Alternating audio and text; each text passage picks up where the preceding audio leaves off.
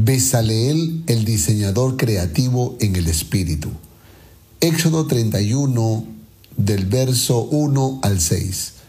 Habló Jehová a Moisés diciendo, Mira, yo he llamado por nombre a Besaleel, hijo de Uri, hijo de Ur, de la tribu de Judá, y lo he llenado del Espíritu de Dios en sabiduría y en inteligencia, en ciencia y en todo arte, para inventar diseños, para trabajar en oro, en plata y en bronce, y en artificio de piedras para engastarlas, y en artificio de madera para trabajar en toda clase de labor. Y he aquí que yo he puesto con él a Oliab, hijo de Aizamac, de la tribu de Dan, y he puesto sabiduría en el ánimo de todo sabio de corazón, para que hagan todo lo que te he mandado. Soy Besaleel. Es probable que yo también sea un desconocido para ti pero quiero contarte mi historia y así juntos podamos darle gloria a Dios. La etapa más terrible de mi vida fue en Egipto. Fui uno de los miles de esclavos que trabajaron siendo azotados todos los días para favorecer al desarrollo de la cultura egipcia. Fue una etapa muy dura para mí y también para mis hermanos. Todos pensábamos solo en sobrevivir, vivíamos un día a la vez y orábamos a Jehová para que un día este sufrimiento terminara.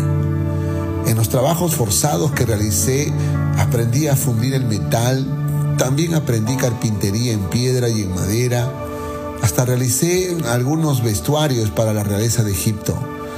Odiaba mi trabajo, para mí nada tenía sentido, quería escapar, quería ser libre, quería rebelarme y en muchas ocasiones pensaba que la muerte era mejor que seguir sufriendo como esclavo en Egipto. Eh, un día llegó a este país Moisés, el libertador de las familias hebreas, y yo fui uno de los primeros que escucharon las noticias de su misma boca de que Jehová lo había enviado a Egipto para librarnos de la opresión de los egipcios. Por supuesto que le creí. Mi corazón se llenó de esperanza. Dios nos escuchó y fue propicio a nuestra súplica. Lo que vino después fueron milagros portentosos que Jehová hizo a través de Moisés para vencer el poderío egipcio. Finalmente salimos de Egipto y cuando pensábamos que estábamos acorralados frente al mar rojo, vi a Moisés con mucha fe hundir la vara de Dios que llevaba en sus manos en el mar y este se abrió en dos. Fue grandioso el mar estaba contenido en ambos lados y todas las familias hebreas pasamos por tierra seca. No había duda de que nuestro Dios nos estaba demostrando que siempre fue el Todopoderoso, pero que en su soberana voluntad había decidido un nuevo comienzo para nosotros ahora. Recuerda esto, por favor. Dios es poderoso para hacer milagros pero es soberano para decidir cuándo hacerlos. Y nosotros debemos siempre estar dispuestos a darle gloria y alabanza a su nombre, pero con fe, esperando el tiempo perfecto para el cumplimiento de sus promesas. Cuando Moisés descendió del Sinaí, Dios le dio muchas instrucciones además de las tablas de la ley.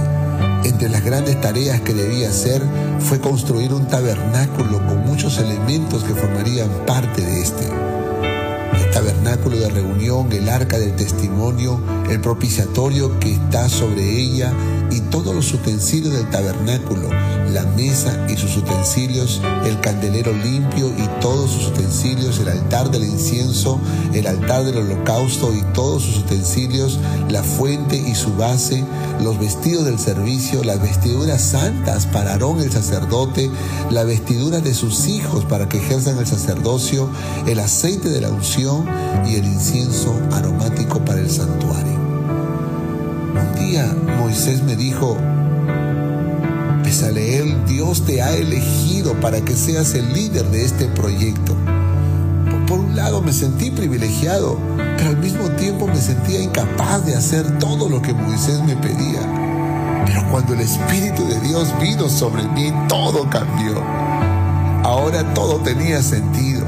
Hasta los tiempos de sufrimientos que me tocó vivir, el trabajo forzado que aprendí, todo fue un entrenamiento para que hoy pudiera realizar la obra de Dios. Mi Dios agigantó mis capacidades, las elevó a la N potencia y ahora yo era capaz de cumplir con las indicaciones más específicas que Jehová le dio a Moisés. Y así fue.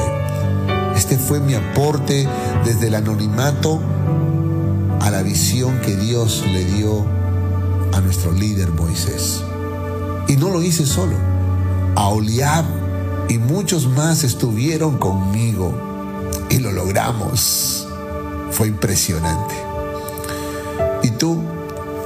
¿Tienes el Espíritu de Dios en ti?